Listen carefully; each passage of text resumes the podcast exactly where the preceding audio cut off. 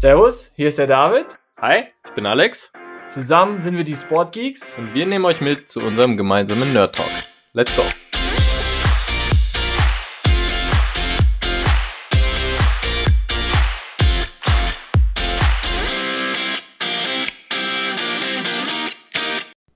Aufnahme go. Dann fangen wir doch mal los, würde ich sagen. Ich Ja. hab Bock auf jeden Fall. Ja, auf jeden Fall haben wir Bock. Ich würde auch sagen, wir starten einfach mal los. Jetzt nach äh, ein paar kleineren technischen Problemen und ein paar Anläufen sind wir ziemlich sicher, dass wir jetzt wunderbar in die erste Folge starten So können. sicher, wie wir uns das letzte Mal auch waren. Also, Diesmal let's go. das, Diesmal klappt das.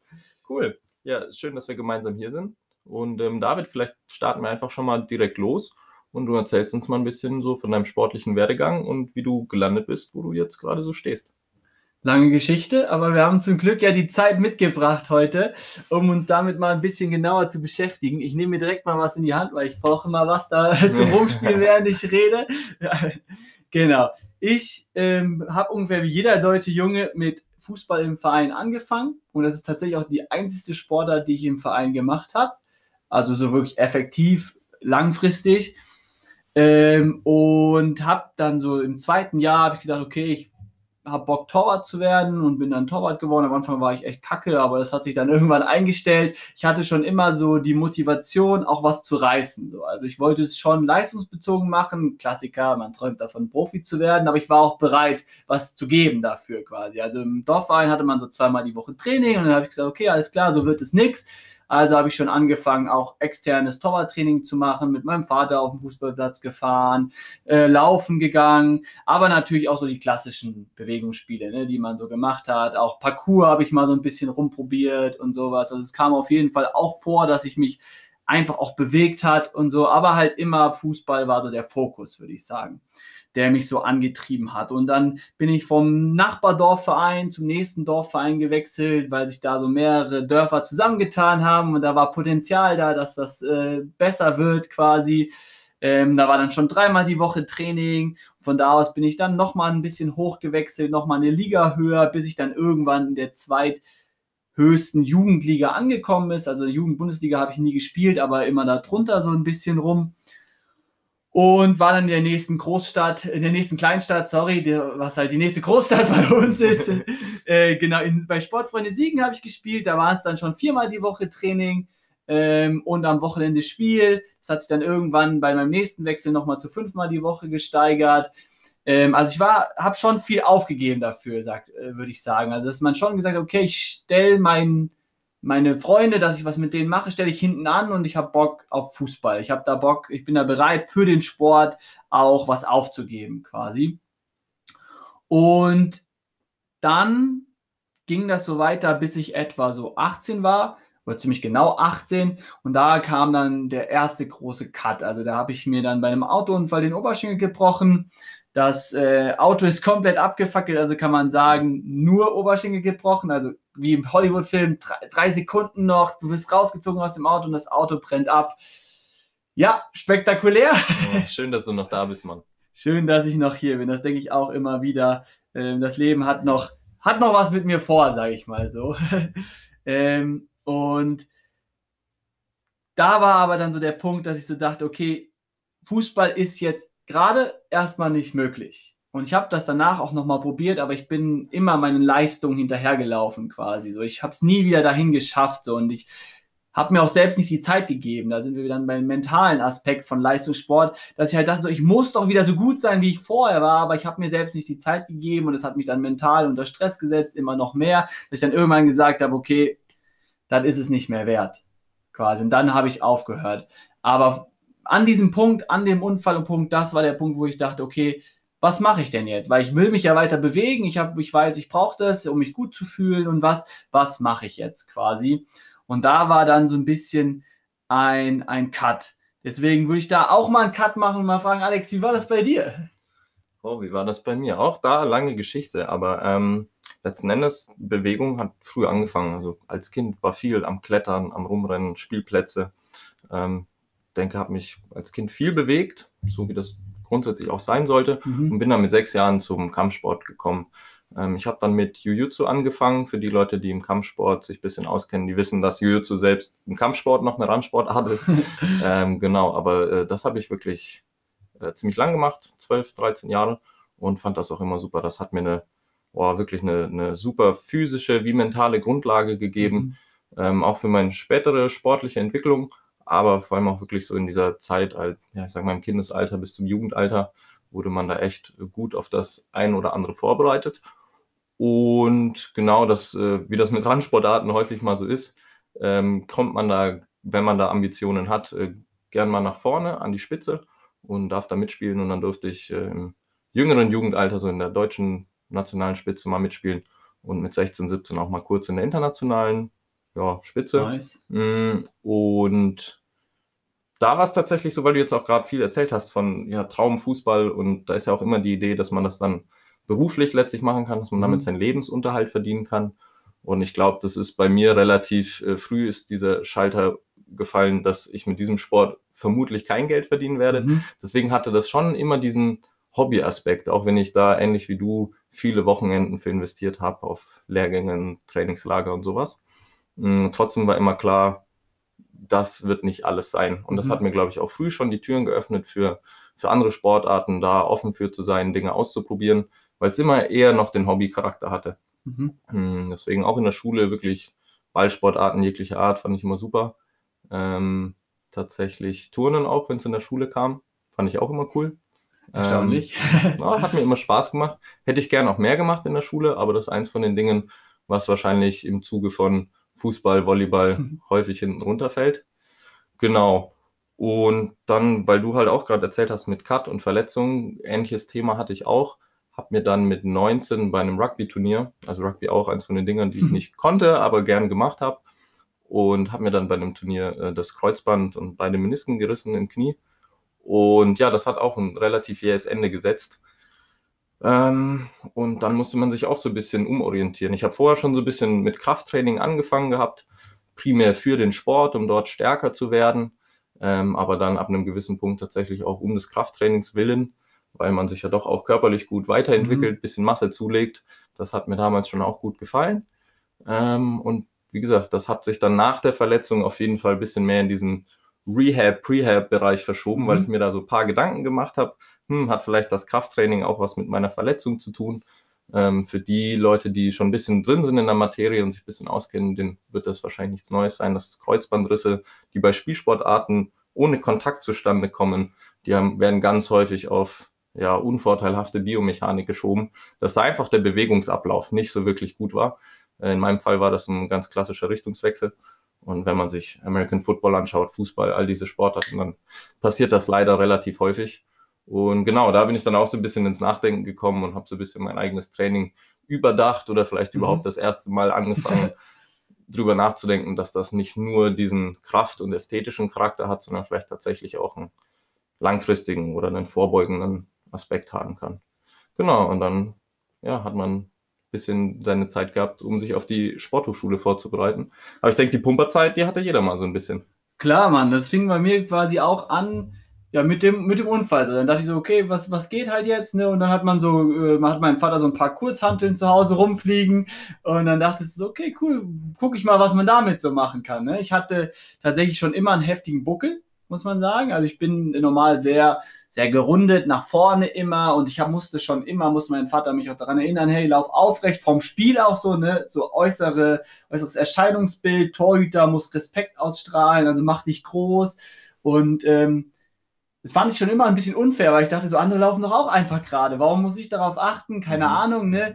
Ähm, dann in Pubertät sagen die Eltern auch noch, lauf mal gerade. Dann sagst du so, pff, ich mach doch nicht, was meine Eltern sagen. Noch mehr reingegangen, richtig schön krumm gelaufen. Und Immer ja, dann, cool laufen, ne? Genau, genau, genau, genau.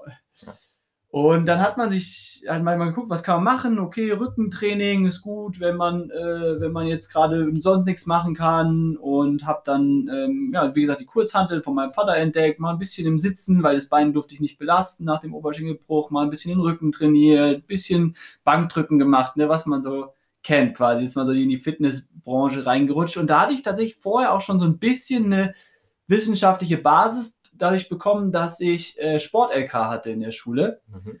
Ähm, und da lernt man das ja auch schon so ein bisschen. So Trainingswissenschaften, Bewegungswissenschaften, reißt man mal alles so ein bisschen an.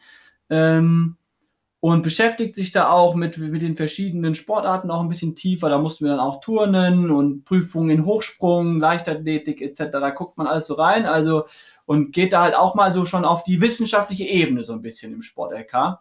Und dadurch hatte ich auch schon so ein bisschen Erfahrung, so wie kann man, wie baut man so ein Krafttraining auf, was für Trainingsmethoden gibt es, also dass ich da schon so Unterscheidung hatte und habe dann da recht früh angefangen, mir die Trainingspläne so ein bisschen zu überlegen halt schon. So, und da war so der erste Step, so wie kann ich mein Training organisieren, was ist dabei wichtig etc.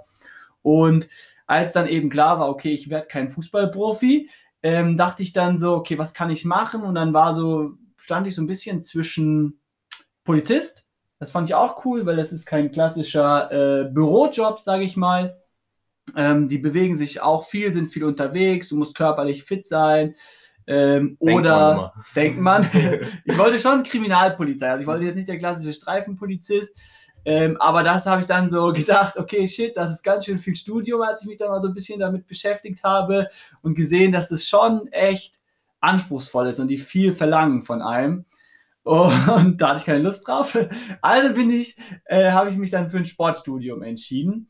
Aber vorher habe ich dann schon meine erste Fitnesstrainer B-Lizenz gemacht, weil ich gedacht habe, okay, Lizenzen, ich habe jetzt Zeit nach dem Abi, ich kann den Eignungstest nicht machen, das heißt, ich kann nicht anfangen zu studieren. Was mache ich dann? Schon mal ein bisschen Erfahrung sammeln in dem Bereich.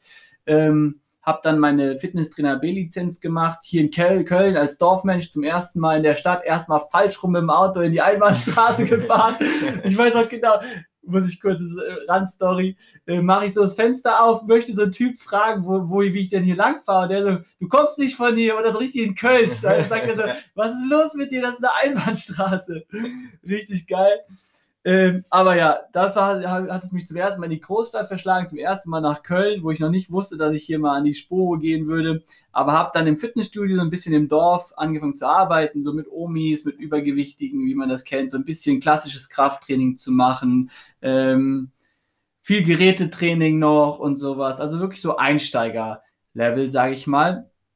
Und damit hat es so angefangen. Und dann wusste ich, okay, das macht mir Bock. Ich arbeite gerne mit Leuten und für die Bewegung und dann war so klar, okay, ich will Sportwissenschaft studieren. Habe dann erst ein Semester in Mainz studiert, weil ich in Köln keine Zusage bekommen habe.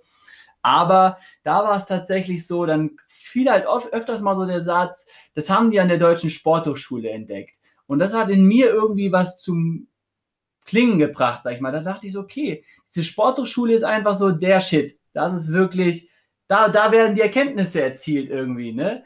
Und dann dachte ich, so, okay, da will ich eigentlich hin. Also in Mainz war cool, aber ich dachte, ich möchte eigentlich an die Sporthochschule. Mhm. Und habe mich dann einfach nochmal beworben und habe dann auch die Zusage bekommen. Ja, cool. Ja, verstehe ich voll. Also auch diese Überlegung mit dem Erkenntnisgewinn.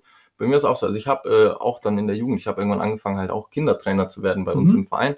Ähm, und das hat mir auch echt immer viel Spaß gemacht, war, waren gute Erfahrungen.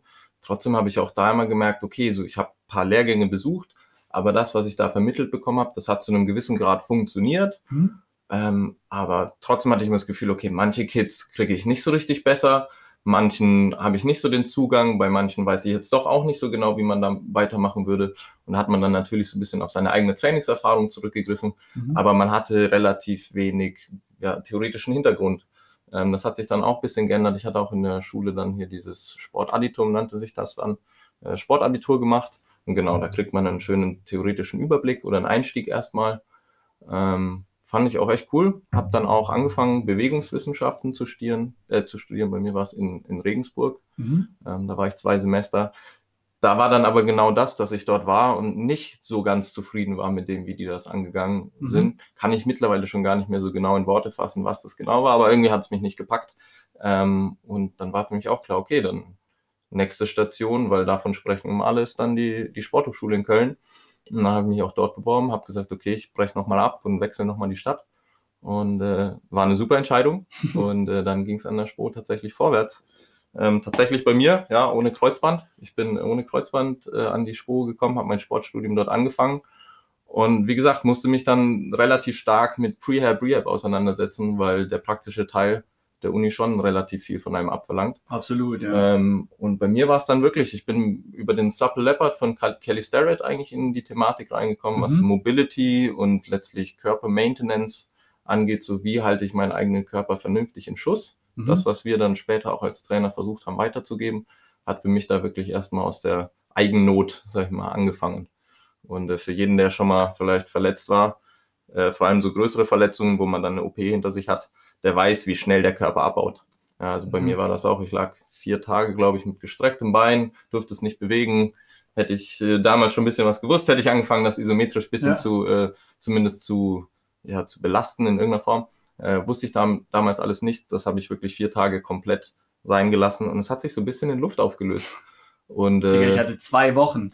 Zwei Wochen Ja. keinerlei Bewegung in meinem Bein. krass. Das war so, Ja, so es ein ist- Zahnstocher. Es ist weg. Ja, Ja. es ist einfach weg. Da gibt's auch grundsätzlich die, die Studien, wenn Leute für, für Raumallmissionen Mhm. in, ins Bett gesteckt werden, sich vier Wochen nicht bewegen, ja, da passieren Prozesse im Körper, das halten wir nicht für möglich, wie schnell der Körper abbaut, was wir nicht verwenden. Ja. Ähm, ja, dazu mal mehr irgendwann. Aber trotzdem, das war dann wirklich so eine, ja, auch ich wusste es zum Glück durch Krafttraining vorher, okay, äh, der Muskel kommt auch wieder, wenn ich ihn Mhm. trainiere, passt, äh, wird wieder größer. Trotzdem, das war das erste Mal, dass ich auch an so einer mentalen Hürde stand, was das anging. Ähm, aber da ist man durch, weil man hatte auf jeden Fall auch so das coole Umfeld in der Mhm. Spo, um da wirklich auch wirklich motiviert dran zu arbeiten, weil man wollte dieses Level wieder haben von vorher, man wollte Mhm. wieder mit den anderen mithalten können und eben auch seine, seine Unileistungen bringen. Und äh, das war auf jeden Fall ein cooler Weg so aus dieser ersten großen Verletzung raus. Und dann ging es eigentlich thematisch immer weiter. So wie ist Training aufgebaut? Wie können wir das Ganze vor allem messbar machen? Ja, Leistungsdiagnostik. Sowohl David als auch ich, wir haben beide ja, Sport und Leistung studiert. Und letzten Endes geht es um ja, äh, wissenschaftliches Arbeiten im Sportbereich. So was kann die Sportwissenschaft uns zeigen? Mit welchen Methoden können wir besser werden? Welche Prozesse können wir wie anstoßen? Und äh, damit hat man sich dann einfach weiter auseinandergesetzt und hat wirklich den menschlichen Körper kennenlernen dürfen. Gar nicht mal nur aus der medizinischen Betrachtung her, sondern dann eben auch noch ein bisschen aus den anderen Bereichen Biomechanik. Ja, Mann. Erstes Semester, zweites Semester ist eigentlich nur das. Absolut, absolut. Es hat die Grundlagen geschaffen für das Ganze. Und trotzdem waren wir dann beide häufig, glaube ich, an dem Punkt, dass wir gesagt haben, okay, das, das ist cool, damit kann man echt viel anfangen, aber irgendwie wirkt es noch nicht so ganz komplett. Mhm. und haben dann, denke ich, beide auch angefangen, sowohl links und rechts, ach, in Büchern oder Vorträgen, einfach zu gucken, was gibt es noch außerhalb so der, der rein universitären Sichtweise. Und ich glaube, das hat uns beide auch viel weitergebracht. Ne? Absolut. Und ich denke noch so an, der, an meine Zeit in der SPO ist auf jeden Fall halt auch die Vorbereitung auf den Eignungstest. Oh So, so, so einen deepen, mal so eine, so- also diesen Stress auch durchzumachen von so einem Eignungstest. So, du fährst hoch, wieder runter, hoch, wieder runter und das, du warst am Ende eigentlich müde, hast kaum Sport gemacht, aber warst einfach durch diesen mentalen Stress übelst dran. Und ich habe auf jeden Fall meine, Hm, Vielleicht kurz für die, die den Sporteignungstest nicht kennen, vielleicht kannst du den kurz mal vorstellen, was da so grundsätzlich abverlangt wird, so ganz kompakt. Genau, also als klassische, klassische Sportarten so Schwimmen, Turnen und Leichtathletik, so ein paar Sachen halt einfach, die da abgefordert werden und dann noch zwei Spielsportarten, eine Rückschlagsportart und das war es eigentlich schon, Das ist gewesen. Und das sind wir aufgeteilt, das sind, glaube ich, am Ende so knappe 20 Teildisziplinen, Genau. wo man dann an einem Tag das alles mal durchmachen muss. Ja, Mann. Und ich war zum Beispiel, also vorher, ich war, bin auch immer noch kein besonders guter Schwimmer, aber ich war- wusste halt, okay, Sportart Schwimmen muss ich üben. Ja, und dann musste ich halt mich mit Schwimmen beschäftigen. Wie, wie kann der nicht besser schwimmen? Wie kann ich schneller schwimmen? Weil ich musste eine bestimmte Zeit erfüllen für den Eignungstest. Ich als steifer Fußballer musste mal in den, äh, musste mal in den Turnverein. Alter, die haben mich immer ausgelacht in dem Turnverein, weil ich nicht mal meine Zehen berühren konnte mit gestreckten Beinen. Ähm, und also Sachen halt, ne? Und dann an der Spur ging es ja weiter. Da musstest du dann wirklich auch ja, turnerische Leistung erbringen. Und Zu einem gewissen Grad, ja. ja, genau. Und man musste mal tanzen. Alter, ich bin, Oh ja. ich habe Taktgefühl von einem Stück Brot ungefähr. Na, Aber man, doch wirklich, tatsächlich. Das fällt mir wirklich, wirklich schwer.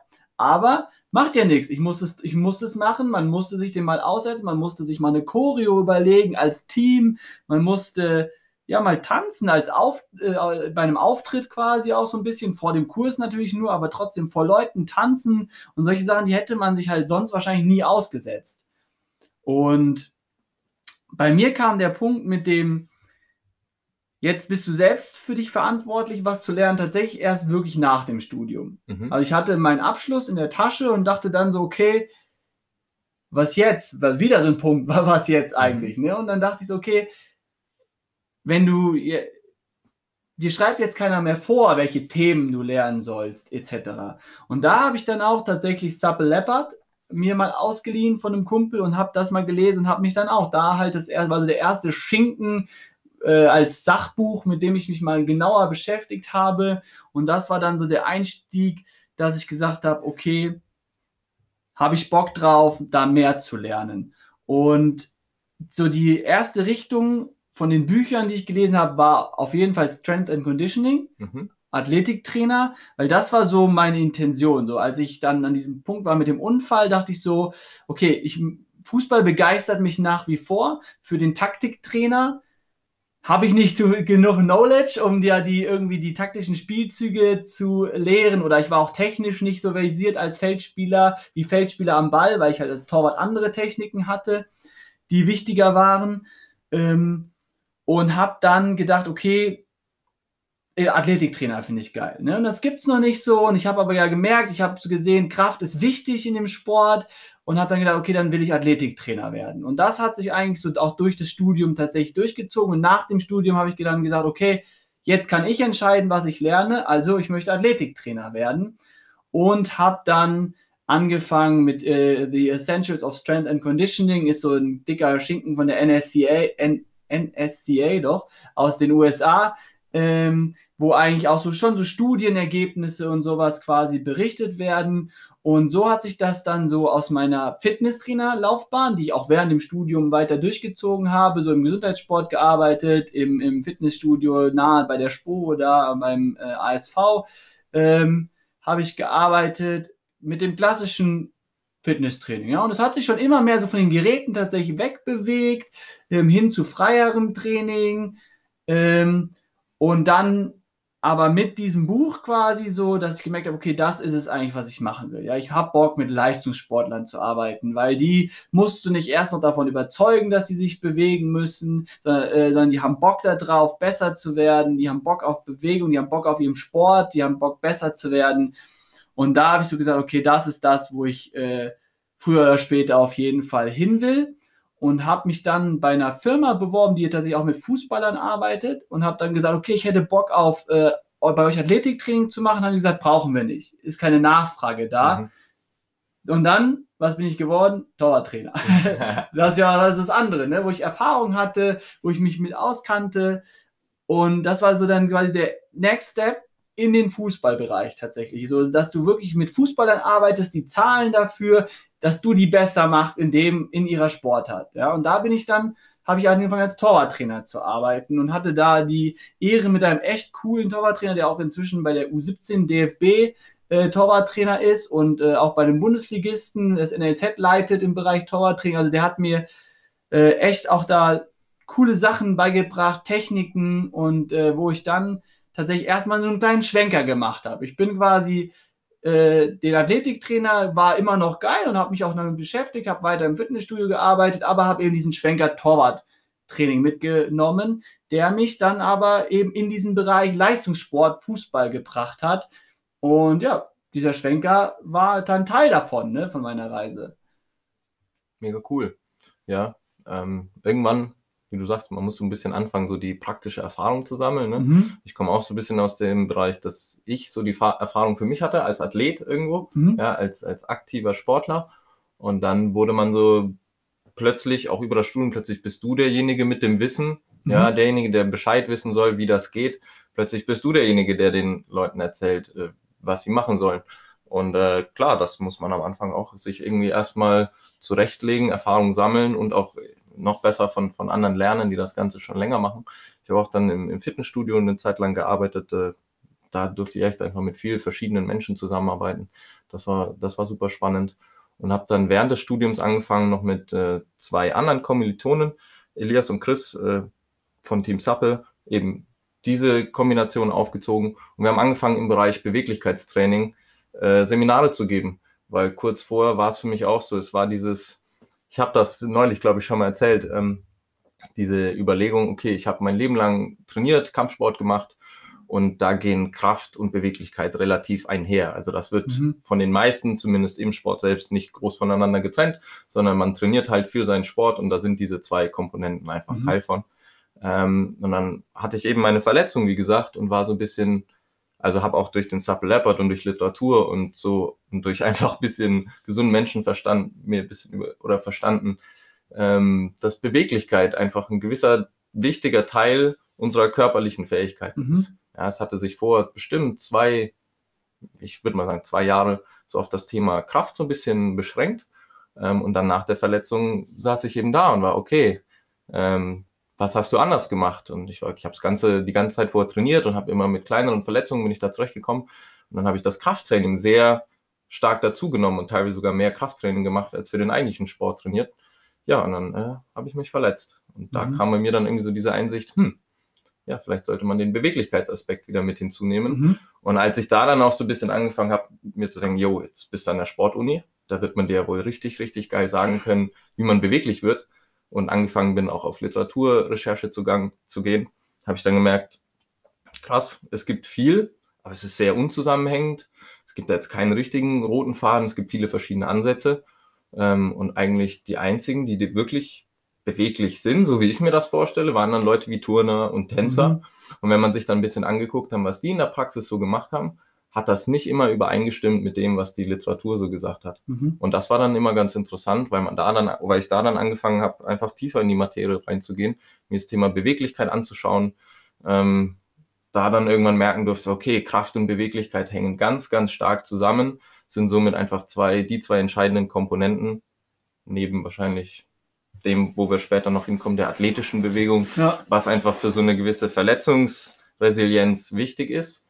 Und ähm, genau, dann haben wir Seminare gegeben zum Thema Beweglichkeit, haben da einiges an coolen Konzepten erarbeitet, haben echt viele, sag ich mal, Dinge aus alten Traditionen, Kampfsport, Tanz, haben wir mit, äh, versucht, mit neueren wissenschaftlichen Erkenntnissen zu kombinieren ähm, und haben dann eben auch das, das Buch von Tom Myers entdeckt mit den Myofascial Trains. Und ich denke, das ist dann auch nochmal was, was einem so die eigene Sichtweise auf Bewegung einfach nochmal ein bisschen erweitert hat, raus aus dem rein technischen, rein in dieses, okay, was für Strukturen habe ich wirklich im Körper und wie arbeiten die vielleicht zusammen, mhm. um sowas wie Bewegung überhaupt zu ermöglichen. Ja. Ja, man, das finde ich so geil, wie man, wie wir einfach die, unsere Reise davon bestimmt ist, auch was mit unserem Körper so abging in der Zeit. Ne? Also so eine Verletzung zum Beispiel haben wir gesagt, und dann habe ich schon mal erwähnt, dass ich immer einen Buckel hatte. Ja, und keine Ahnung, meine Eltern haben halt einfach immer gesagt, du musst einfach gerade laufen. Ähm, und dann tatsächlich in meiner Fitness Trainerzeit, so habe ich dann von Kollegen so gehört, die haben dann gesagt, ich habe teilweise sogar aufgehört, Brust zu trainieren, weil das klassische, ne, Brust, wenn du viel Brust trainierst, das zieht nach vorne, dann muss deine Brust einfach zu stark sein und dein Rücken zu schwach. Ich sage, alles klar, ähm, dann trainiere ich halt jetzt besonders viel Rücken, trainiere viel äh, Stärke meinen Rücken und also, dass ich mir so einen richtigen kleinen Höcker hier oben hin trainiert habe auf meine Traps, äh, dass man echt sagen kann, okay, mein Rücken war stark, aber Überraschung, mein Buckel war nicht weg. Ja, vielleicht auch ein bisschen steif. Genau, ja. mhm. genau. Und dass man dann einfach gemerkt hat, okay, das irgendwas passt da nicht. Das, da muss mehr dahinter sein. Ähm, Körperhaltung in diesem Falle dann, das hat mehr Komponenten als einfach nur ein Muskel ist zu stark, der andere ist zu schwach auf der anderen Seite oder sowas. Und dass man dann gemerkt hat, okay, da muss irgendwie mehr sein. Und tatsächlich muss ich eben dran denken, als du Beweglichkeit gesagt hast, ich habe dann irgendwann als klar war, okay, ich fange jetzt an mit Athleten zu arbeiten, habe ich gedacht, okay, ich kann ja nicht mal meine Fußspitzen berühren, wie ich schon mal gesagt hatte, oder ich bin so ein steifer Bock. Und wenn ich jetzt quasi dann Athleten äh, vormachen muss und sagen muss, äh, so, wir machen jetzt mal einen Toe-Touch, aber ich bin dann, höre dann in der Mitte von meinen Schienenbeinen auf, dass ich dachte, okay, das kann es nicht sein. Und dass ich dann halt, das war so der Türöffner für mich so im Bereich Beweglichkeit, dass ich gesagt habe, okay, das muss auch eine Rolle spielen und ich muss beweglicher werden, einfach um, ja, das war in der Zeit wahrscheinlich eher so eine externe Motivation, dass ich so dachte, okay, ich, ich verkörper dann was, wie du gesagt hast, ich bin dann in dieser Rolle, dass ich ähm, den Leuten was vormache. Ich bin ein Vorbild, ja. Und wenn ich selbst ein steifer Bock bin, dann denken die so, okay, der ist doch selbst so, warum soll ich dann beweglicher werden, ne? Ja, da sind wir ganz schnell so ein bisschen bei diesem Vergleich, wer kann dem sehr, sehr übergewichtigen Arzt wirklich was glauben, wenn er was über Gesundheit erzählt. Ne? Ich glaube, da haben wir einfach als Menschen ein bisschen Schwierigkeiten mit, wenn uns jemand was erzählt und wir das Gefühl haben, der verkörpert das eben nicht so richtig. Und äh, ja, deswegen cool, dass du da den Ansporn gefunden hast, beweglicher zu werden, weil ich denke, es hat dir viel gebracht auch, oder? Ja, Mann, auf jeden Fall. Und dann, das ist eine geile Überleitung, eigentlich dann zu dem Buch jetzt wieder Anatomy Trains. Ja, ja und Anatomy Trains, würde ich sagen, ist halt so ein Bindeglied zwischen vielen Boys und Kumpels und Kollegen, mit denen wir uns austauschen, würde ich sagen. Also, dass wir alle irgendwie dieses Buch gelesen haben und das so ein Türöffner war, so ein bisschen für uns zu verstehen, okay, im Körper hängt vieles einfach miteinander zusammen. Und um nochmal dieses Thema von meiner Körperhaltung aufzugreifen, so ich habe halt immer das Gefühl, ich will verstehen, warum habe ich das? Warum zum Beispiel ist auch meine Brustmuskulatur nie gewachsen? Ja? Mhm. Und ich hatte irgendwie das Gefühl, das hat mit meiner Körperhaltung zu tun. Ja? Und ich habe immer gedacht, ja gut, dann muss ich halt mehr Brust trainieren. Hat auch nicht funktioniert. Ne? Und dieses Buch hat mir dann zum Beispiel die Tür geöffnet, das so ein bisschen besser zu verstehen. Weil in den ersten Kapiteln von Anatomy Drains geht es darum, was ist Bindegewebe? Und sage, dass unser ganzer Körper Bindegewebe ist, dass unser ganzer Körper, sei es Muskel, sei es Sehne, sei es Blut, alles eine Form von Bindegewebe ist und Kollagen und dieser Zusammensetzung ist und dass die Entwicklung, die Beweglichkeit, die Geschmeidigkeit dieses Gewebes davon abhängt, wie gut die Versorgung mit Nährstoffen ist und dass diese Versorgung mit Nährstoffen direkt an Bewegung geknüpft ist. Und das, das zu verstehen, war dann auf einmal klar, okay, man, meine Brustmuskulatur ist die ganze Zeit in einer Position und die wird nicht großartig da drin bewegt. Ja, auch wenn ich dann Bankdrücken mache oder sowas, ist meine Schulter immer nach vorne gerundet. Das heißt, in der Brustmuskulatur ist wenig Dehnung im großen Bewegungsradius oder sowas. Und dann war für mich klar, alles klar, wahrscheinlich ist durch mangelnde Beweglichkeit in, deinem, in deiner Brustmuskulatur einfach die Versorgung mit Nährstoffen schlechter. Das heißt, die Hormone, die Muskelwachstum fordern, die äh, Schadstoffe, die durch Training entstehen, das kann einfach alles schlecht abtransportiert werden in diesem Bereich und dadurch wird der Muskel nicht optimal versorgt und dann kann der nicht so wachsen, wie er, wie er vielleicht sollte, wie er gerne würde. Und da habe ich so gemerkt, okay, das war zum ersten Mal so, da ist ein Warum. Warum? Nicht einfach nur, okay, weil vorher weil haben oft dann auch so Leute gesagt, ja, ist Genetik. Nicht jeder kriegt eine große Brustmuskulatur. Ist ja auch so. Jeder hat unterschiedliche Muskulatur und die werden unterschiedlich dick in verschiedenen Bereichen. Aber das war einfach so ein, so ein für mich so ein, das kann es nicht sein. Das reicht nicht. Ja, ich will wissen, warum ist es so. Und das war so wirklich Anatomy Trains für mich, so dass ich zum ersten Mal gedacht habe, okay, ich habe was verstanden, was mich lange beschäftigt hat. Ich brauche zum Beispiel jetzt in dem Fall muss ich die Beweglichkeit in meiner Brustmuskulatur erhöhen, damit der äh, Versorgung mit Nährstoffen besser ist. Und dann kommt alles andere damit auch, geht damit einher. Absolut. Ja, das, das erhebt so ein bisschen so die Wichtigkeit dieser, der, der Faszien hervor. Ne? Mhm. Du hast jetzt vielleicht, um das nochmal so ein bisschen aufzugreifen, diese Anatomy Trains mh, mm, ist ein Konzept des Autoren Tom Myers, der ist letztlich Osteopath und irgendwo ja Anatom und äh, ist jemand, der aus Leichen Körperstrukturen heraus präpariert hat, die darauf schließen lassen, dass wir, die vor allem in der westlichen Medizin Muskeln, Sehnen, das, was wir gerade hatten, häufig sehr isoliert betrachten, dass das vielleicht gar nicht so leicht oder dass das vielleicht gar nicht so smart ist, das äh, alles so isoliert mhm. zu betrachten, weil es ja auch zusammenhängt. Ne? Und natürlich, um so die genauere Funktion von Dingen zu verstehen, müssen wir immer am besten noch kleiner aufteilen und noch tiefer reingehen. Aber manchmal verpassen wir dadurch so ein bisschen das große Ganze. Und dadurch, dass er eben gezeigt hat, dass ganze Muskelstränge eben zusammenhalten, diese myofaszialen Leitbahnen, diese myofaszialen Anatomy Trains, äh, Myo von Muskel und ja, faszial eben von Faszie, Bindegewebe, dass die den Körper wie ein, ja, ein Zugsystem über das mechanische, äh, über das mechanischen Zug übertragen werden kann, verbindet. Und um mal so ein Beispiel für eine so eine Linie zu geben, kann man sich die Superficial Backline vorstellen, also die oberflächliche Rückenlinie. Und ähm, die startet unten an unserer Fußsohle und wandert hinten über die Wade, also den Unterschenkel, die hintere Oberschenkelmuskulatur und den Rückenstrecker bis oben über unseren Schädel bis vor an die Stirn. Und ja, das ist so ein Ding, macht auch irgendwie Sinn, dass das alles miteinander verbunden ist, weil wenn wir uns Bewegungen angucken, einfach nur, wenn wir uns zum Beispiel aus einem Toe-Touch, einer Vorwärtsbeuge nach oben rollen, ja, das liegt auch irgendwie nahe, dass da Dinge zusammenarbeiten und vielleicht auch besser miteinander connected sind, weil sie auch besser miteinander arbeiten sollen.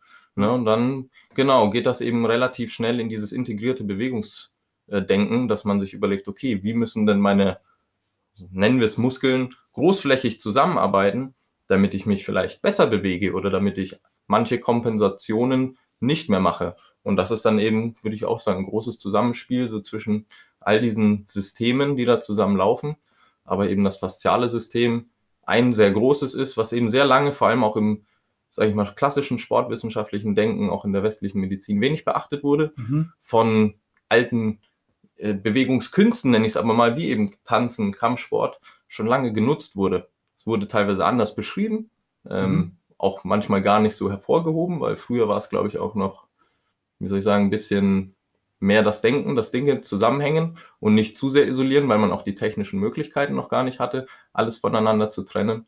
Ähm, genau, aber dass da einfach viel Potenzial für Bewegung liegt. Und so eins dieser Dinge, das mich immer sehr interessiert, ist äh, das Thema Bewegungsqualität. Mhm. Wie können wir uns wirklich, wie kriegen wir sowohl, also wie kriege ich mich selbst, als wie kriege ich auch jemand anderen dazu, sich tatsächlich besser zu bewegen.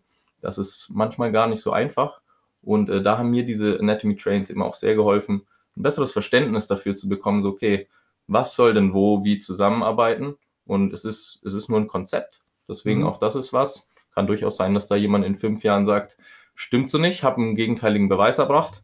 Aber bis dahin, sage ich mal, ist das für mich eines der schlüssigsten Konzepte und auch eins, wo ich sage, das lässt sich in der Praxis wunderbar anwenden und immer wieder auch Gründe dafür finden.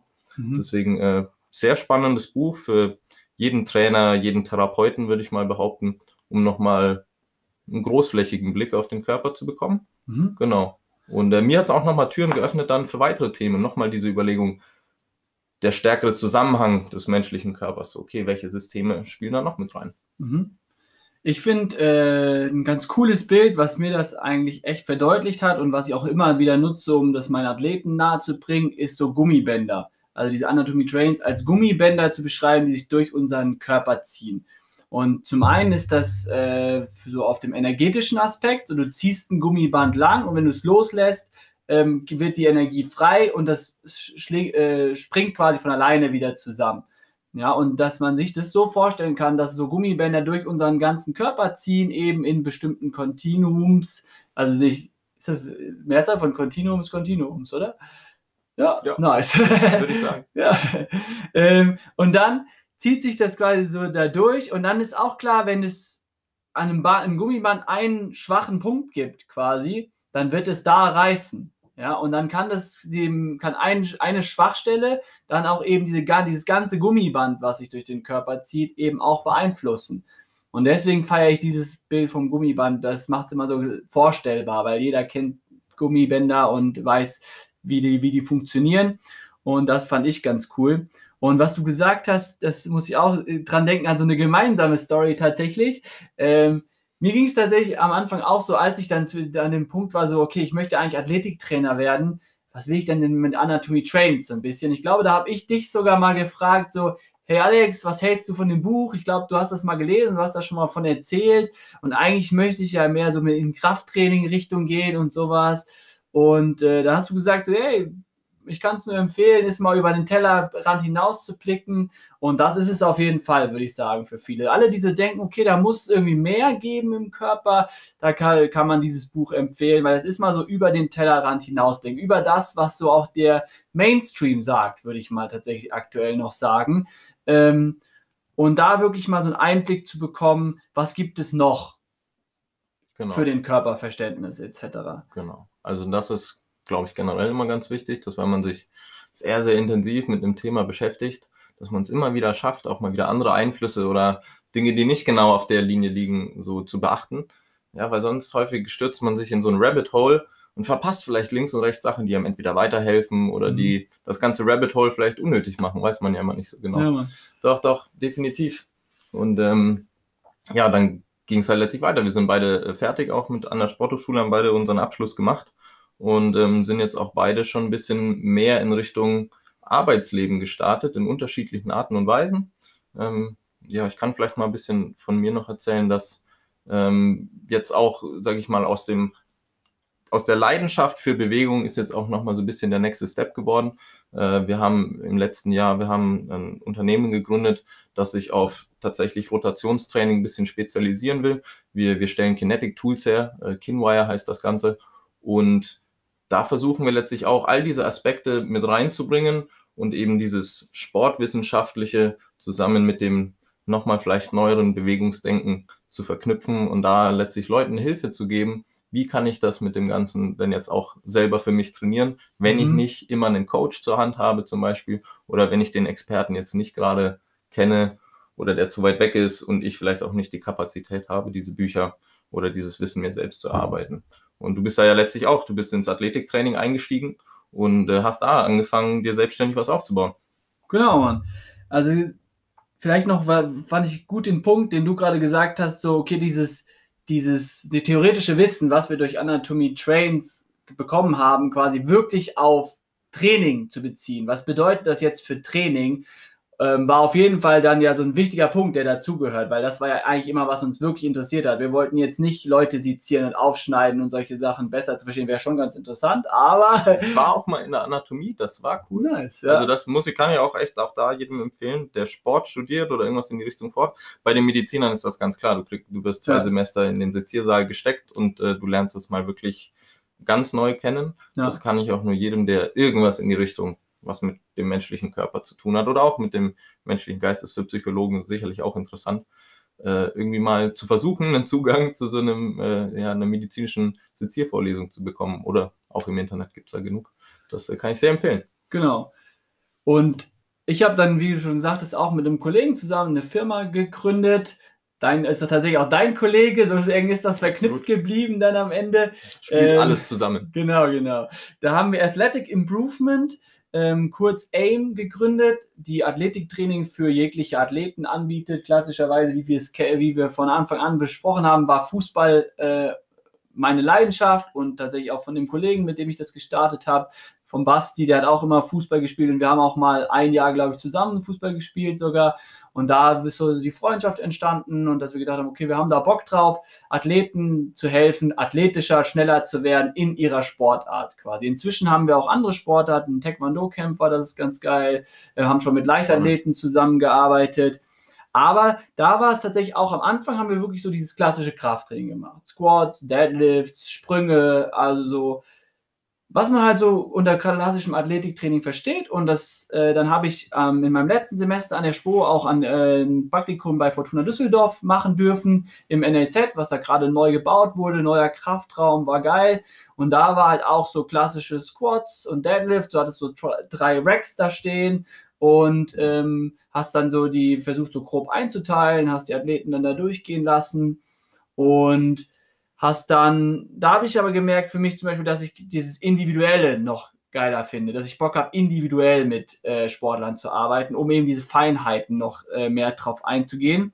Und mit dem Know-how quasi von Anatomy Trains dachte ich dann so, okay, aber ich habe dann verstanden, okay, das klassische Krafttraining, das passt nicht mehr ganz in dieses Konzept. Und dabei bin ich dann so langsam auf andere Sachen gekommen, wie zum Beispiel Functional Patterns, der ja seine ganze Trainingsmethodik quasi daran orientiert hat, an diesem Buch eigentlich, an diesen Leitbahn. Und der hat dann quasi Übungen entwickelt, ähm, die diese Leitbahn, die mit die in diesen äh, oder in denen diese Leitbahn einfach Beachtung finden. Und das war so quasi dann der der Dip-In in die Trainingsmethodik, die mit diesen Erkenntnissen von Anatomy Drains verknüpft ist. Und dann hat man angefangen, auf einmal den klassischen Row zum Beispiel, also den, den, das Rudern, das Zugmuster, ähm, dann statt einfach in einem Gerät zu sitzen und was zu sich zu ziehen oder einfach nur eine Langhandel von oben nach unten zu ziehen, ähm, hat man dann vielleicht geguckt, okay, jetzt zum Beispiel bei Anatomy Trains ist es ja so, dass unser Latissimus dorsi auf der einen Seite, also unser Lat, den man kennt, äh, über die Thoracolumbalfaszie in unserem unteren Rücken mit dem mit der gegenüberliegenden Gesäßmuskulatur verknüpft ist. Und dass man dann gesagt hat, okay, wenn ich jetzt ziehe, wenn ich den Lat aktiviere durch die Ruderbewegung, möchte ich, dass der Gluteus auf der anderen Seite auch aktiv ist. Also, dass man einfach da den, ja, unser Nervensystem etc. sagt, wenn der Lat aktiv wird, wird der Gluteus aktiv. Dass man da einfach direkt eine Verknüpfung schafft, schon durch die Übungen, die man auch macht. Und das hat für mich einfach Sinn gemacht, dann auf einmal, ne? weil mit dem Vorwissen von Anatomy Trains dann in diese, auf diese Trainingsmethodik zu stoßen, habe ich so gedacht, okay, gut, dann werde ich stärker, dann werde ich auch stärker, ich baue auch Muskulatur auf, ich habe die gleichen Effekte vom klassischen Krafttraining, aber ich beachte einfach diese Leitbahn quasi. Ich schenke denen Beachtung im Krafttraining. Und das hat für mich Sinn gemacht. Und da bin sind wir dann so ein bisschen in diese Methodik quasi immer mehr reingerutscht, dass Rotation eine Rolle spielt, wie du gesagt hast, dass eben und dieser Latissimus mit dem Gluteus über Rotation verbunden ist, dass da was im Oberkörper rotieren muss, auch damit diese Verknüpfung effektiv genutzt werden, dass dieses Gummiband effektiv verkürzt und verlängert werden kann. Und so wurde dann quasi ja die Methodik so langsam geboren, in der wir dann auch immer mehr gearbeitet haben. Genau. Super cool. Ja, ich finde das spannend, weil also auch da, wie du schon gesagt hast, einige unserer Kommilitonen auch haben dieses Buch auch gelesen und es dann eben auf ihre Arten und Weisen umgesetzt. Ich finde das cool, wie bei euch dann auch die, die verschiedenen Einflüsse zusammengekommen sind. So war das bei uns dann letztlich auch. Aus diesem Mobility-Aspekt wirklich, okay, Full Range oder Range of Motion äh, Krafttraining, wo ich einfach versuche, meine zumindest Muskeln, Muskelketten, wir haben damals auch angefangen mit den mhm. Trains zu arbeiten, Übungen uns zumindest so zu selektieren, dass sie zu den Trains passen und dann eben in ganzen Muskelketten zu arbeiten, die aber eben zu kräftigen und eben auch zu dehnen. Und äh, da häufig waren wir im relativ, wie soll ich sagen, kontrollierten Tempo auch unterwegs, mhm. was ähm, ja im Krafttraining ja meistens der Fall ist. Und da habe ich dann auch wieder gemerkt, okay, das ist super, um meine Strukturen vorzubereiten und auch generell um Leuten überhaupt mal wieder dieses Fenster zu öffnen zu dem Ganzen. Aber wirklich schneller, wirklich wendiger zum Beispiel macht es mich nicht. Mhm. Und dann dieses Thema Rotationstraining war bei mir auch lang präsent, auch durch Functional Patterns, durch verschiedene Einflüsse. Häufig wirklich dann schon von woanders, muss ich sagen, da der, ja, ich will nicht sagen der europäische Raum, aber irgendwie fühlt es sich ein bisschen so an, der ist da immer so ein bisschen hinterher. Da kam aus den Staaten auf jeden Fall wieder, wieder guter Einfluss. Und ähm, ich bin dann tatsächlich mehr so in die persönliche Anwendung wieder gegangen. Mhm. Ja, also ich habe es in meinem Krafttraining angewendet, ich habe auch mit Klienten gearbeitet, auf diese ja, Art und Weise hin. Trotzdem hatte es vor allem in der 1 zu 1 Arbeit weniger den athletischen Charakter, sondern mehr den gesundheitlichen. Und bei mir selbst hatte ich dann Bock, eben auch diesen athletischen äh, Charakter einfach so ein bisschen weiter zu entwickeln und zu leben. Und habe dann zum Beispiel angefangen, laufen zu gehen. Mhm. Ja, eben durch diese, also auch in Anatomy Trains wird ganz klar Laufen, eins dieser Grunddinge, ganz eng damit verknüpft ist. Das Laufen, Springen, Werfen ist ja auch. Genau, also da können wir dann wirklich über eine evolutionäre Sichtweise sprechen, die das Ganze auch super gut rechtfertigt. Aber dass man erstmal sagt, hey, der Mensch ist körperlich gut dazu geeignet zu laufen. Mhm. Dann habe ich gedacht, laufen, Rotation, es passt alles. Und ich bin echt nie gern gelaufen. Sprinten fand ich immer super. Ja. Ähm, war nicht richtig gut, aber auch nicht richtig schlecht. Ähm, aber also, boah, Ausdauer laufen, das war die Qual für mich. Musste ich auch früher für, fürs Jiu-Jitsu immer wieder mehr machen, aber mhm. ich fand es echt nicht cool, hatte keinen Spaß dran. Und da habe ich dann ein bisschen beschlossen, okay, wenn du als Mensch wirklich dafür gemacht bist, ja, dann solltest du das mal langsam lernen. So, ja. irgendwann ist es vielleicht zu spät. Und habe ich angefangen, laufen zu gehen, all diese Prinzipien so ein bisschen anzuwenden. Und ich muss sagen, es hat funktioniert. Ich habe mir wirklich einen extremen Spaß am Laufen antrainiert, ab dem Punkt, wo es einfacher wurde, weil man das, wie es scheinbar laufen sollte, besser benutzt hat, weil man effizienter gelaufen ist, weil man mehr gespürt hat, wie man gut läuft, ähm, hat das angefangen, eine Menge Spaß zu machen. Und dann bin ich zum Beispiel letztes Jahr, ich hatte mir das schon lange mal in den Kopf gesetzt, wie wahrscheinlich so die Hälfte da draußen mal einen Marathon zu laufen. Mhm. Ich dachte immer, das mache ich so mit Anfang 40, wenn ich ja. für die meisten anderen Sachen ja irgendwie doch keine Lust mehr habe, irgendwie zu kämpfen oder Krafttraining zu machen. Er hat sich dann ein bisschen anders entwickelt und dann bin ich letztes Jahr tatsächlich auf diese Marathonstrecke Krass. gelaufen. Im Barfuß-Style, da bin ich immer noch ein bisschen stolz ja. drauf. Das hat wirklich viel Bock gemacht. Ähm, und das waren für mich einfach nochmal so diese persönlichen Experiences, wo ich auch gemerkt habe, also das sind theoretische Konzepte und man kann das in Büchern und bliblablub, aber mhm. wenn ich es einfach anwende und auch wirklich in einem, ja, boah, sehr anstrengenden Kontext, es funktioniert.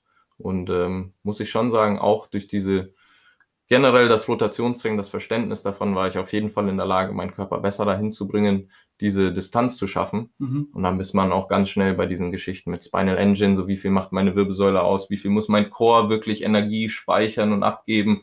Und ähm, da finde ich, tun sich Riesenfenster auf, sowohl für den athletischen Bereich als auch äh, für jeden Nachwuchssportler, aber auch Hobbysportler, weil man damit einfach nochmal ein bisschen was rausholen kann. Und muss man einfach sagen, das Ganze also gesünder und damit langfristiger gestalten kann. Mhm. Also ich glaube, wir alle, klar, wir machen zwar Sport, um auch gut auszusehen und was weiß ich nicht, aber schön ist es natürlich schon, wenn wir eine äh, langfristige, oh, kurz technisches Problem. Das beheben wir mal ganz schnell. Ja, wenn man, wenn man einen langfristigen äh, Fokus auf das Ganze hat und sagt, hey, ich möchte mich eigentlich auch mit 60 und mit 70 noch mhm. vernünftig bewegen können auch wenn ich vor meinem Körper ein bisschen was abverlenkt habe. Mhm. Weil ich ein bisschen geguckt habe, okay, wie kann ich ihn in Schuss halten? Wie kann ich das, was ich mache, so machen, dass mein Körper nicht zu viel Abnutzung erfährt? Und all diese Dinge. Und äh, da muss ich sagen, äh, nach wie vor, Rotationstraining, die Trains haben da wirklich sehr, sehr viel ermöglicht, das Ganze auch mehr in diese Richtung zu pushen. Ja, ich finde nämlich genau auch mit dem Punkt Laufen, je mehr man sich mit dem Thema Laufen beschäftigt, desto mehr findet man diese Sachen halt da drin wieder. Ne? Dann diese Verknüpfung, diese Gummibänder, dass die einfach dafür sorgen, dass Laufen effizient gestaltet wird. Und lange war ich zum Beispiel auch der Meinung, äh, dass, oder ist ja klassischer, dass man so hört, Leistungssport ist nicht gesund. Ja, ist es auch nicht, weil es ist eine einseitige Belastung. Aber trotzdem glaube ich, dass wenn du das wenn du lernst, deinen Körper so zu benutzen, wie er konstruiert ist, dann bist du nicht nach deinem Leistungssport ein, ein Wrack. Und dass man, dann sind wir bei dem Punkt Bewegungsmuster statt Muskeln. Ja, so ein klassischer Grundsatz, den auch viele, den wir auch verfolgen, den viele unserer Kollegen verfolgen, ist wirklich, dass es nicht Sinn macht, ähm, nur einen einzelnen Muskel zu trainieren, sondern dass wir Bewegungsmuster trainieren müssen. Zum Beispiel Laufen, Springen, Werfen. Wie bewegt sich unser Körper dabei? Und dass man das dann im Krafttraining auch aufgreift. Und äh, ich habe das ja dann auch gemacht und immer mehr äh, reingebracht. Und manchmal ist es wieder so, dann geht man nochmal, zoomt man nochmal in den Bereich rein. Zum Beispiel meine Schulterbeweglichkeit ist immer noch nicht besonders gut. Die mache ich immer noch isoliert, ja, weil meine Schulter isoliert beweglicher werden muss. So aber trotzdem in meinem Gesamtpaket beachte ich eben diese Bewegungsmuster etc. Und ich habe auch gemerkt, dass ich mich viel effizienter bewege. Also so Joggen, Sprinten beim Joggen ist mein Hauptproblem.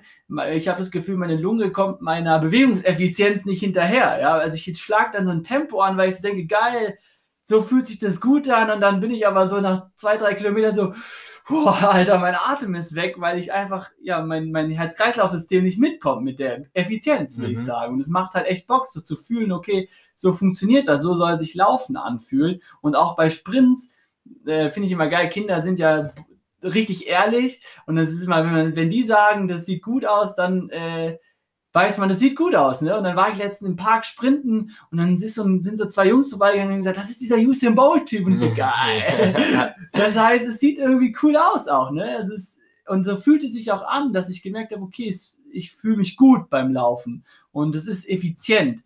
Und das, das ist, hat also dann die Entwicklung genommen mit den Trainingsmethoden, dass ich so dachte, okay, das heißt, ein Körper kann sich effizienter bewegen oder weniger effizient. Und dass es da nicht mehr jetzt primär darum geht, natürlich auch Leute stärker zu machen, weil wir wissen jetzt gerade in meinem Fall Athletik, stärker heißt meistens schneller, schneller weniger verletzungsanfällig. Da gibt es ja schon Studien und die soll man nicht ignorieren. Ja, die Wissenschaft hat seine Daseinsberechtigung aber dass es eben auch Effizienzlecks gibt in unserem, in unserem Körper. Und dass, ich, dass ich, wir uns dahin entwickelt haben mit der Firma, auch so in unserer Methodik, dass wir uns Bewegung angucken von den Athleten, von unseren Klienten und gucken, okay, wo finden wir vielleicht Bewegungslecks, Effizienzlecks, wo geht Effizienz verloren? Zum Beispiel durch ein instabiles Sprunggelenk oder so, wo das da einfach diese, diese Ketten, diese Gummibänder unterbrochen werden und dadurch nicht die Kraft weitergeleitet werden kann und dass man dann versucht,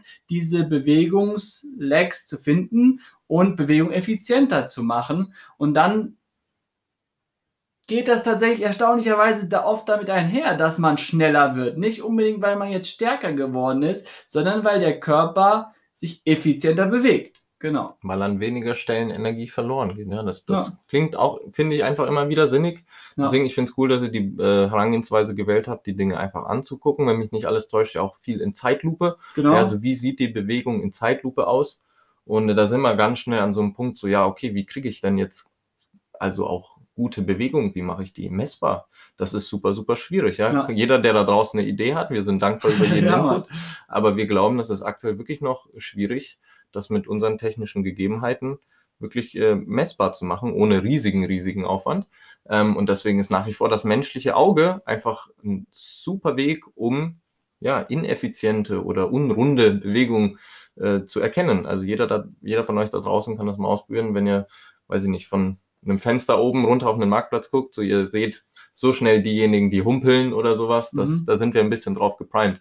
Und wenn wir uns das in Zeitlupe anschauen, dann haben wir jetzt einfach einen guten Weg, so zu gucken, ja, sieht es effizient aus? Und das andere, was du angesprochen hast, ist ganz wichtig, so dieses eigene Empfinden, das eigene Gefühl. War das gut? Weil auch das ist letztlich was. Nummer eins wird man nicht immer jemanden daneben stehen haben, der ihm sagt, mach so, mach so, mach so, mach's anders, mach's besser, mach so. Ähm, also den Coach, sondern man ist ja vielleicht auch irgendwann alleine, entweder sich am Bewegen oder am Trainieren. Das heißt, man braucht ein gewisses Gespür für seinen Körper. Ähm, und das zweite ist ja dann auch das, na, habe ich schon wieder vergessen. Ja, aber ein guter Aspekt ist auf jeden Fall auch dieses Angucken, ist da, oder ein weiterer Aspekt von diesem Angucken ist auf jeden Fall auch sich große Leute, also Beweger angucken. Wer bewegt sich gut? So ein Bruce Lee müssen wir Right. uns nicht, äh, nicht drüber diskutieren. Das ist ein Bewegungs... World-Class Mover. auf jeden Ja. Mann, der, der weiß, wie Bewegung funktioniert. Und wenn wir uns den angucken, so wie hat er sich bewegt? Also ein Mohammed Ali beim, beim American Football, Dion Sanders, da haben, hat man nicht umsonst gesagt, auch Bruce Lee hat gesagt, be water, my friend. Dion Sanders ist quasi wie Wasser über das Footballfeld geflossen. Ali auch. Und genau, Ali ist durch den Ring geflossen. Und so kann man sich eben, würde ich sagen, schon auch Bewegung angucken bei den großen Bewegern. Warum sind die so lange verletzungsfrei geblieben? Im, auch wieder Football. Tom Brady, ja, ist jetzt in seiner, was weiß ich, wie vielten äh, Wow. Saison, steht schon wieder kurz vorm Super Bowl, nachdem er mal eben kurz das Team gewechselt hat, das vorher seit neun Jahren oder so nicht mehr im, in den Playoffs war und führte es mal eben in, in den Super Bowl. Ja, also so, dass man sich da einfach auch angucken kann, da sind, wie sind die Bewegungsmuster bei diesen Leuten? Warum funktionieren die so gut? Warum sind die so effizient? Warum sind die so wenig verletzungsanfällig? Und da sieht man erstaunlicherweise halt auch, klar, definitiv, definitiv individuelle Unterschiede, aber eben auch gewisse Muster, dass die wiedererkennbar sind darin, wie sich diese Leute bewegen oder auch äh, geiles Buch Born, Born to Run von den Taha, Tara Umara, die jeden Tag, keine Ahnung, locker 80 Kilometer laufen. Und wenn man sich die eben beim Laufen anguckt, dass da auch gewisse Sachen einfach ähm, ja, wiederzufinden sind, wiederzuentdecken sind. Ähm, und das war auf jeden Fall auch so ein weiterer Aspekt, dass wir gesagt haben, okay, wir wollen uns gucken, wie, wie bewegen sich denn die besten Beweger dieser Welt quasi und gucken mal, was kann man daraus quasi lesen und dass das ein weiterer Aspekt ist. Und das, ich glaube, das Problem mit der Wissenschaft ist auf jeden Fall halt, dass das so multifaktoriell ist. Ne? Mhm. Bewegungsmuster beschreibt ja schon, das ist ein ganzes Muster, das Mhm. setzt sich zusammen aus verschiedenen Aspekten. Und das sind dann, da spielen dann so viele Sachen eine Rolle auf einmal. Wenn Fußstellung eine Ro Rolle bei Hüftstreckung spielt, dann sind das einfach schon zwei Aspekte, die du beachten musst. Und das ist schon für die aktuelle Wissenschaft einfach ein Aspekt zu viel. Ja, und das ist eben das Problem. Absolut. Ja, haben wir ein großes Problem jetzt vielleicht kurz aufgemacht. Ich finde, wir haben da jetzt einige spannende Sachen zu gesagt. Ich denke, man hat auch so ein bisschen einen Eindruck davon bekommen, wie wir das ganze Thema angehen, wo wir vielleicht auch nochmal links und rechts gucken. Ähm, und so haben wir uns das vorgestellt, eigentlich auch für die nächsten Folgen, dass wir diese Themen einfach immer spezifisch beleuchten und ähm, versuchen, das drumherum auch ein bisschen näher einzugehen, insoweit wie das für uns aktuell verständlich ist. Deswegen, ähm, wenn du Spaß daran hattest, dann stell gern Fragen oder schreib mal einen Kommentar äh, in das Ganze rein, so von wegen, was dich interessieren würde. Und dann werden wir wirklich, äh, würden wir uns super drüber freuen, gemeinsam mit dir und euch zu wachsen an, diesem, an dieser ganzen Kommunikation. Wir werden bestimmt auch den einen oder anderen Gast einladen, wenn wir mal thematische Dinge ansprechen wollen, wo wir beide uns gar nicht so als Experten sehen und äh, sind dann wirklich sehr gespannt, äh, wohin das Ganze läuft. Deswegen, David, wenn du noch was sagen möchtest zum Abschluss heute. Ja, cool, dass ihr dabei wart, auch von meiner Seite. Mir hat es auf jeden Fall Bock gemacht, bin auch gespannt, wo die Reise hingeht, aber jetzt saßen wir so viel rum, haben so viel über Bewegung geredet, da habe ich erstmal Bock, haben wir erstmal Bock, uns bewegen zu gehen. Mal gucken, was es wird. Basketball, eine Runde Ropen oder sonst irgendwas. Scheißegal, einfach den Körper ein bisschen in Wallung bringen jetzt wieder. Und ich freue mich auf nächstes Mal. Schaltet wieder ein. Bis dann.